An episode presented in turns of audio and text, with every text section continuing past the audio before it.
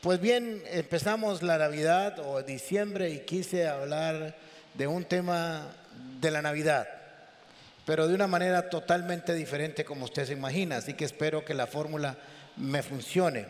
Y le he llamado a este título de hoy la terapia de la mesa. Por eso ustedes ven ahí, y no es la canción de Luis Miguel por debajo de la mesa, no, porque hoy vamos por arriba de la mesa. Muy bien.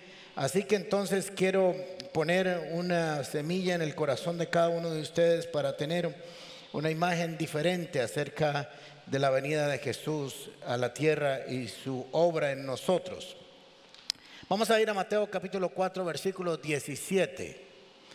Voy a ubicarlos en el contexto de este texto para que se ubiquen ustedes dónde estamos. Jesús viene saliendo de 40 días de ayuno y de oración, ha estado ha sido tentado por eh, Satanás en el desierto y ha salido victorioso, así que viene lleno del Espíritu Santo, empoderado para empezar a hacer la obra por la cual había venido.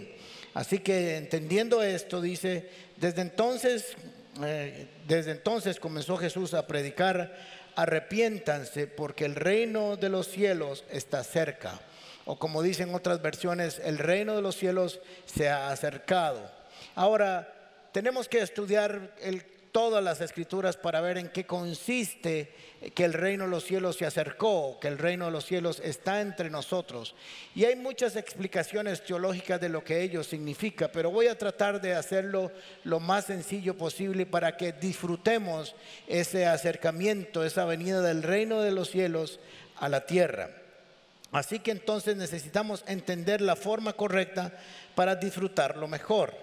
Vamos a ir a Juan capítulo 1, versículo 14, para que en alguna, algún texto podamos eh, empezar a trabajar con él. Juan capítulo 1, versículo 14. Entonces la palabra se hizo hombre y vino a vivir entre nosotros. La palabra es el verbo. Estoy leyendo la traducción, eh, la nueva traducción viviente, porque quise que fuera bien cercano a este tema. Entonces la palabra que es el verbo, que es la acción de Dios, se hizo hombre y vino a vivir entre nosotros. O sea que Jesús, que es el verbo, que es Dios, vino a vivir entre nosotros. Sí es cierto, un día nació como un bebé, pero ahora va a empezar a ejercer su ministerio y su impacto en la vida de la historia de cada uno de nosotros de la vida para la vida eterna. Y hemos visto su gloria, perdón, y estaba lleno de amor inagotable y fidelidad, y hemos visto su gloria como la gloria del unigénito del Padre. Así que entendemos cuando estudiamos las escrituras que este acercamiento, este el reino de los cielos se ha acercado o está entre nosotros, no es una alegoría, no es un concepto eh, filosófico, fue una realidad y sigue siendo una realidad en nuestras vidas. Jesús se puso de acuerdo con el Padre y se ofrendó para venir a vivir entre nosotros. Ahora tenemos que entender que esto es maravilloso, porque hasta ahora eh, el hombre, sobre todo Israel, que era quien se había revelado Dios en primera instancia, se acercaba a Dios a través de rituales, a través de liturgias o a través de un sacerdote que cumplía esa función. De hecho, cuando Israel sale de la tierra prometida, le dice a Moisés, Moisés, hagamos una cosa. Usted hable con Dios, dígale a que Él le diga lo que tenemos que hacer y usted no lo dice a nosotros porque nos da miedo relacionarnos directamente con Dios. Así que ahora Jesús ha venido a la tierra y ha dicho, soy el Dios cercano.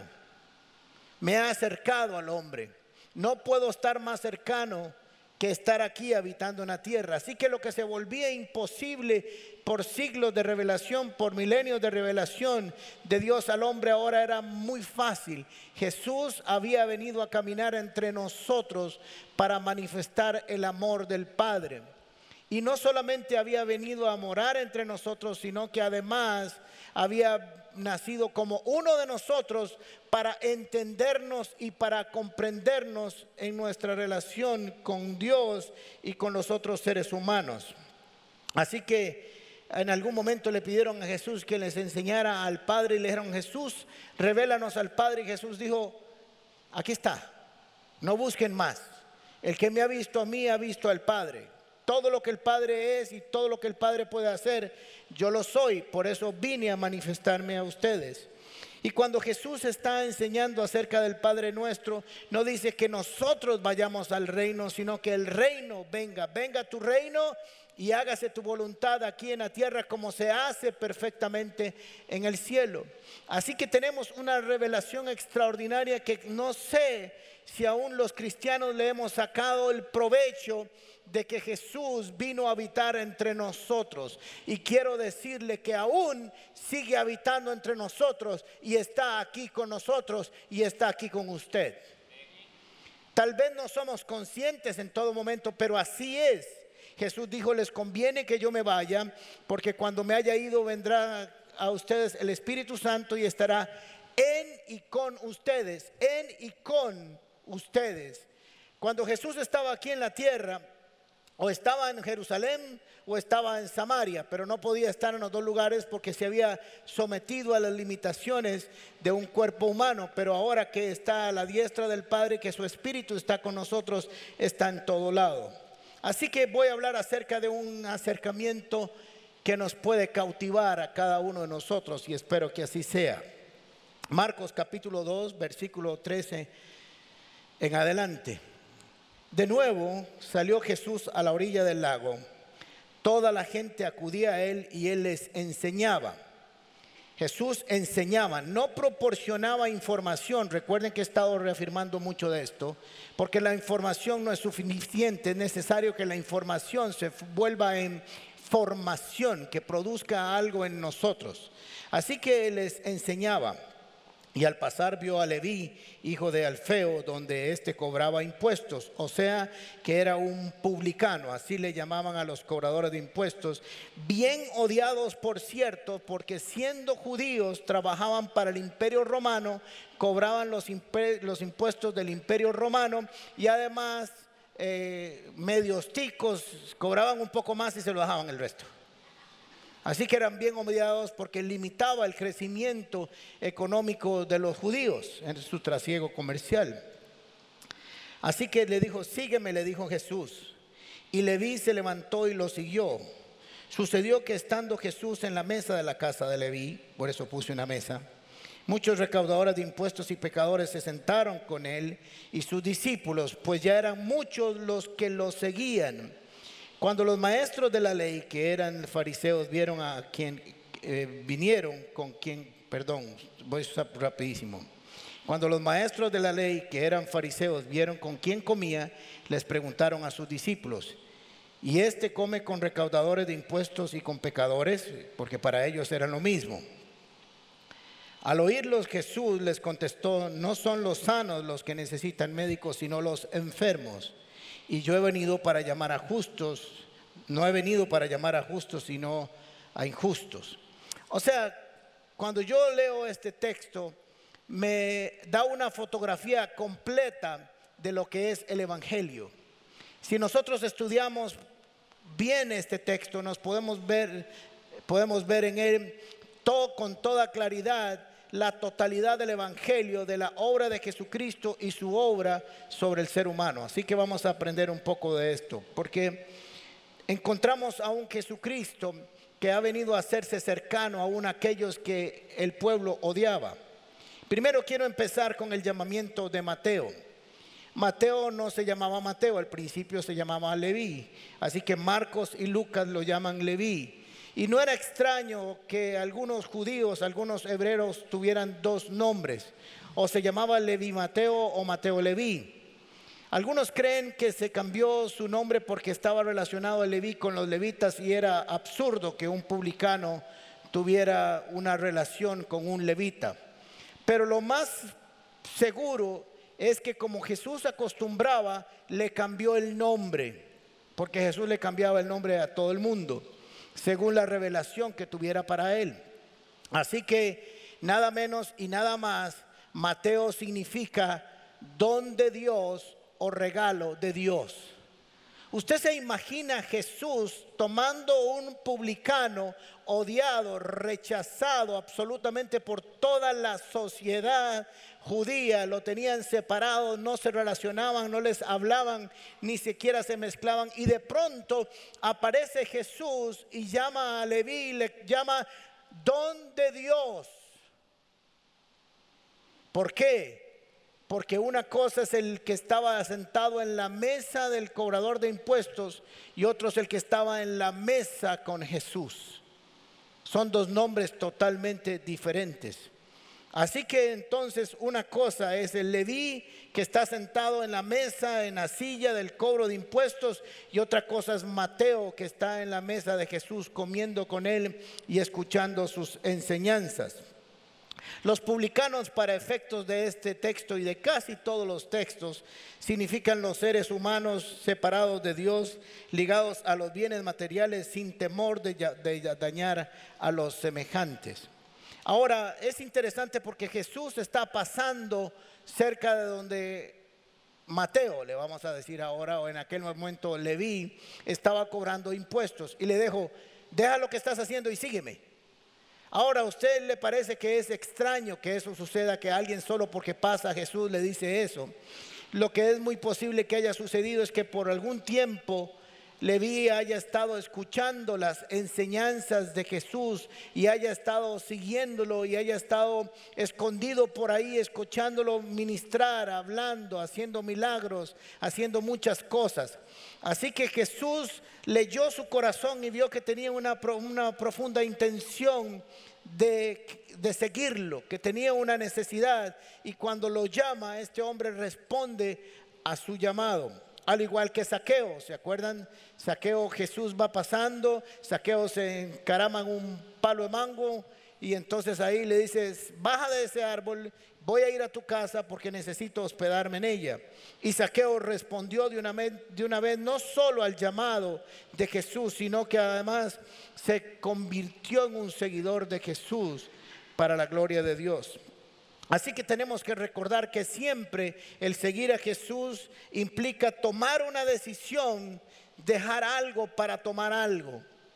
Yo no sé si es una buena o una mala noticia para usted, pero no podemos tener lo mejor de dos mundos. Nosotros cuando Jesús nos llama o soltamos una y agarramos otra o perdemos las dos. Pero nunca podemos quedarnos con las dos porque siempre cuando usted le sirve a dos señores terminará quedando mal con ambos o quedando mal o bien con uno, pero no siempre será con el mejor. Así que levantémonos cada uno de nuestras sillas cuando el Señor nos llame según su propósito. Así que vamos a ir despacito desgranando este texto. Dice, sucedió que, versículo 15, en el versículo 15 dice, sucedió que. Y este en la, en la redacción del texto lo que quiere decir es que al tiempo, no fue que Jesús le dijo, venga, sígame, le vi, le cambió el nombre y se fue para la casa a comer con él. Sino que había pasado algún tiempo, no sabemos si un día o una semana o tres días o un mes, pero había pasado algo extraordinario en la vida de Leví o ahora Mateo. Dice, sucedió que estando Jesús a la mesa en casa de Leví. La primera vez que están en la primera parte del texto, Jesús se ha encontrado con Leví en las afueras de la ciudad. Ahí donde se paraban los cobradores de impuestos para estar en el lugar donde pasaba la mercadería. Y usted para dónde va, tráigame esto. Y usted para dónde va, tráigame aquello. Y usted qué hizo, tráigame aquello. Pero ahora vemos que Mateo está en su casa sentado a la mesa con Jesús. Y dice que habían muchos recaudadores de impuestos y pecadores que se sentaron con él y sus discípulos, pues ya eran muchos los que le seguían. Quiere decir que Leví o Mateo ha hecho una cena en su casa y ha invitado a otros cobradores de impuestos, a otros publicanos Quiere decir que cuando Jesús lo llama en la primera parte del texto que leímos, Leví obedeció y obedeció de todo corazón y empezó a seguirlo y comenzó a, a dar testimonio a los demás de lo que Jesús había hecho con él. Y eso es extraordinario porque nos habla de la fe de Mateo y que había entendido que él no se podía guardar para sí lo que Jesús había hecho con él. Nadie, y perdóneme si lo ofendo, nadie, nadie que ha tenido un encuentro con Jesús puede callarle a los demás lo que Jesús ha hecho con él. Nadie. Tenemos que aprender que tenemos que compartir lo que Jesús hizo con nosotros. Ahora, como los cobradores de impuestos solo andaban con cobradores de impuestos porque nadie quería andar con ellos, eran bien odiados, Así que lo que hizo fue que invitó a los colegas de él. Cada uno de nosotros va a invitar a nuestra casa los que se relacionan con nosotros. Amigos, parientes, los que están cerca de nosotros en algún deporte o alguna afinidad, pero siempre vamos a invitar, siempre vamos a tener contacto con aquellos que se relacionan con nosotros. Así que había invitado a otros y los estaba evangelizando. Dice interesantemente que ya eran muchos los que lo seguían. Quiere decir que algunos ya habían seguido a Jesús y habían dejado de ser publicanos también. Esto es extraordinario. Así que tenemos que, tenemos que entender que lo que sucede o sucedió con Mateo tiene que suceder en nuestras vidas también. Es lo que naturalmente debe salir de nosotros para con los demás. Por eso evangelizamos, por eso tenemos que ser una iglesia que evangeliza, porque tenemos que contarle a los demás lo que Jesús ha hecho en nosotros. Lo mismo sucedió con la samaritana. ¿Se acuerdan cuando Jesús está hablando con la samaritana? Él no debía hablar con samaritanos, él no debía hablar con publicanos, él no debía tocar a leprosos, él no tocaba a mujeres con, con la menstruación porque se contaminaban, pero él lo hacía. Porque Jesús vino para tocar al hombre, para acercarse a Él, para que a través de quitar todos los rituales y todos los conceptos religiosos, cada persona se pudiera encontrar con Él sin obstáculos. Jesús era lo suficientemente santo y puro para saber que Él nunca se contaminaría del mal, sino que Él con su pureza traería del mal hacia su santidad. Los fariseos no estaban seguros si podían hacer eso. Así que habían establecido un montón de reglas y normas para seguir supuestamente santos. Ahora pasa algo extraordinario. Versículo 16. Cuando los maestros de la ley, que eran fariseos, vieron con quién comía, le preguntaron a sus discípulos, ¿y este come con recaudadores de impuestos y con pecadores? Porque ellos tenían como norma los fariseos que usted nunca se sentaría con un pecador o con un cobrador de impuestos. De hecho era una norma de las que tenían, nunca te inclinarás en una mesa con los pecadores, tenían ellos. Nosotros somos superiores a su conducta, somos superiores a lo que ellos hacen. Imagínense que esos eran los líderes espirituales de esta nación. Qué cosa para tener uno de esos, ¿verdad? Nosotros. Ahora, tal vez para nosotros no sería gran impacto ver a Jesús comer con X por ahí. Pero en la cultura del Medio Oriente, comer con alguien es compartir lo más íntimo que usted tiene con aquella persona. Es un lugar donde usted se identificaba con la persona. Así que tenía todo un simbolismo eh, social, político, religioso, emocional, sentimental completo, porque ellos no se sentaban a comer con cualquiera, sobre todo cuando tenían ese, ese compartir con un pecador como algo de impureza. Así que imagínese que usted tiene a Jesús, al Mesías, sentado en la mesa comiendo con uno no, con muchos. Ahora llegaron y se acercaron y preguntaron, hey, ¿ese es el maestro? Ese es el santo. Ese es quien dice que va a salvar al universo, a los seres humanos. No se da cuenta con quién está comiendo, con quién está compartiendo. Como si Jesús no lo supiera. Como si Jesús no supiera lo que él estaba haciendo. Ahora, voy a hacer un paréntesis aquí para hablar acerca de la actitud farisea. Quiero decirles a cada uno de ustedes, y me incluyo a mí, que cada vez que nosotros, chismeamos y fisgoneamos acerca de lo que los otros están haciendo, nos volvemos en fariseos. Porque mire qué interesante, los fariseos no llegaron y hablaron con Jesús, le tenían miedo. Sino que aparentemente en la narración del texto, cuando salieron, estaban en la puerta asomados así por la ventanilla, seguro todos eran como 15. Y mira lo que están haciendo. Y mira, está comiendo. Y mira aquel que me cobró los impuestos ayer, aquella rata, mira, lo que está allí. ¿ah? Y cuando salen los discípulos le dice, ¡Ey! ¿No se da cuenta lo que está haciendo? Y Jesús los oyó. El chisme es una condición, es una conducta farisea.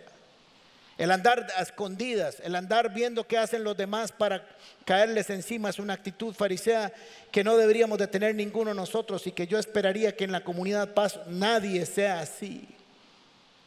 Nosotros aprendemos a respetar a la gente y si tenemos algo contra ellos los buscamos y los confrontamos o conversamos directamente y nunca andamos robándole la espalda. Así que ellos que considerando que estaban por encima de los demás, consideraban que esa regla se había roto, eh, la había roto Jesús. Y Jesús lo que estaba enseñando era otra norma superior a la que ellos habían establecido. Jesús no solo comía con pecadores, como lo dije antes, sino que tocaba a los leprosos y no se podían tocar. Hablaba con samaritanas, con una mujer sola, eso no podía hacer.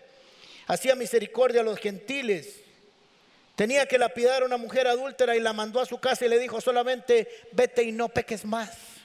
Estaba deshaciendo todo el sistema religioso de la época, lo estaba volviendo loco. Los fariseos y los escribas estaban atarantados. ¿Qué está haciendo esto? Toda la estructura que nosotros hemos eh, formado y hemos establecido por años para mantener un pueblo santo lo está desbaratando. Y Jesús estaba diciendo es que Dios vino a la tierra y yo vine a cambiar el concepto que ustedes tienen acerca del pecador. Y tenemos que entender eso para nosotros también. Ahora dice en el versículo 17 que al oírlos Jesús les le contestó, no son los sanos los que necesitan médicos, sino los enfermos. Y yo he venido a llamar a justos, y yo no he venido a llamar a injustos, sino a pecadores. Esta es la enseñanza maravillosa de todo el texto que hemos leído. Aquí se encierra todo lo que Jesús quiere que nosotros entendamos de esto. Porque tenemos que recordar que Jesús vino a salvar y a buscar lo que se había perdido. Jesús no vino a perder aún más lo que se había perdido. Vino a buscarlo, vino a traerlo como el pastor busca a sus ovejas para llevarlos de nuevo a casa. Y nosotros como cristianos no hemos entendido eso. Yo espero que la comunidad paz sea un lugar donde la misericordia de Dios esté para en cada uno de nosotros y la puerta para los que están enfermos esté siempre abierta. Porque todos los que estamos aquí, estamos aquí porque estuvimos enfermos o estamos enfermos. Todos, no hay ninguno que esté exento de esto. En Marcos capítulo 2, versículo 17, en la traducción lenguaje actual, dice así, versículo 17, Jesús los oyó y les contestó, los que necesitan al médico son los enfermos, no los sanos. Yo vine a invitar a los pecadores para que regresen a Dios, no a los que se creen buenos. Ahora, ¿quiénes son los sanos? Vamos a trabajar un poco con los sanos. Los sanos son los que regularmente están más enfermos, pero no lo quieren reconocer. Estos son los sanos. Los sanos son aquellos que, dicen que son pecadores, pero solo como por un acto político, para que suene que él es suficientemente humilde para reconocer que está enfermo, pero nunca busca al doctor. Los sanos son los que ven a todos los demás enfermos, pero ellos nunca están enfermos. Y Jesús dijo, si usted está sano, no necesita ir al doctor. Y es lógico, no hay que ir al cielo ni hay que estudiar teología para entender lo que Jesús está diciendo. ¿Quién de ustedes dice, mira, que sano estoy, voy del doc ahora y menos con lo que cobran, perdón, los docs, ¿verdad? Y yo los pago con mucho gusto, por si acaso, porque yo he sido salvado de morir por la misericordia de Dios y porque fui donde los doctores que me salvaron y me operaron y me quitaron mi cáncer. Pero yo no voy por varas, aunque Flora dice que a veces voy por varas. Pero prefiero ir ser sobrado que no quedado. Así que Entonces los, los sanos realmente no están sanos, solamente se creen sanos, solamente creen que no necesitan de Dios, pero sí lo necesitan. ¿Quiénes son los enfermos? Los que sí se consideran enfermos, los que saben que son infectados de un virus que se llama pecado, que al fin y al cabo los matará y que necesitan un doctor. Los fariseos pensaban que si Cristo era justo, no podía juntarse con injustos. Pero miren qué interesante porque Jesús dijo, como soy justo, me puedo juntar con los injustos. Porque es la forma en que ellos conozcan la justicia y la sanidad de sus corazones. Porque soy justo, me acerco a los injustos y de eso se trata la venida de Jesús a la tierra. ¿Quién es este hombre que recibe a pecadores? No sabían ellos que le estaban poniendo el título adecuado, que Jesús no se estaba ofendiendo por eso. Como hicieron los romanos cuando pusieron Inri en la cruz, el rey de los judíos, porque se suponía que esa era la sentencia por la cual a alguien estaban crucificando. Y no sabían que lo que estaban haciendo era declarando efectivamente la razón por la cual lo estaban crucificando. ¿Quién es este que cena con pecadores? Yo quiero decirles que hay una mesa servida para cada uno de nosotros, para usted y para mí. Es una cena que Jesús ha preparado, donde solo usted y Él van a estar. Es una mesa preparada para los enfermos no importa si eres publicano. No importa qué tan pecador seas. Jesús no se avergüenza de sentarse a la mesa contigo. Jesús nunca se levantará de la mesa mientras usted esté ahí. Es un manjar de perdón, de misericordia, de salvación, de amor Seguro nadie nunca se hubiera querido sentar contigo en una mesa. Y Jesús dijo, yo no me voy a avergonzar. Yo soy lo suficientemente justo para sentarme con un injusto. Esta mesa está guardada para cada uno de ustedes. Solo tienes que levantarte como le dijo a Levi, levántate y sígueme. Y terminó cenando con él. Es una invitación que Jesús da para cada uno porque para eso vino, para estar cercano. Tan cerca como cuando nada más estira su mano y te dice, tranquilo Alejandro todo va a salir bien. Todo estará bien. Yo vine para que estuvieras bien. Y no importa si los fariseos dicen que eres pecador. Y no importa si los religiosos dicen que eres pecador. Yo soy tu doctor. Yo sanaré tus heridas. Yo soy tu consuelo yo vine a buscarte para que tuviéramos una cena juntos. En Apocalipsis capítulo 3 dice, yo estoy a la puerta y toco, y si alguno abre la puerta, yo entraré y cenaré, y él lo hará conmigo y yo con él. ¿Por qué no reconoces que aquí hay una silla para ti? Lo único que tienes que hacer es reconocer que estás enfermo para que empiece tu sanidad. Lo único que necesitas reconocer es que necesitas de Él. Que esa enfermedad tarde o temprano te va a matar. Porque la paga del pecado es muerte. Pero hay cosas que también nos enferman. Como la falta de perdón, el odio, el rencor, la tristeza, la opresión, que necesitan un doctor.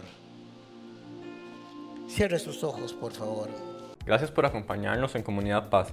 Te invitamos a compartir este mensaje y no olvides suscribirte a nuestro canal de YouTube. También puedes seguirnos en todas nuestras redes sociales como Gente Paz o en nuestro sitio web paz.cr.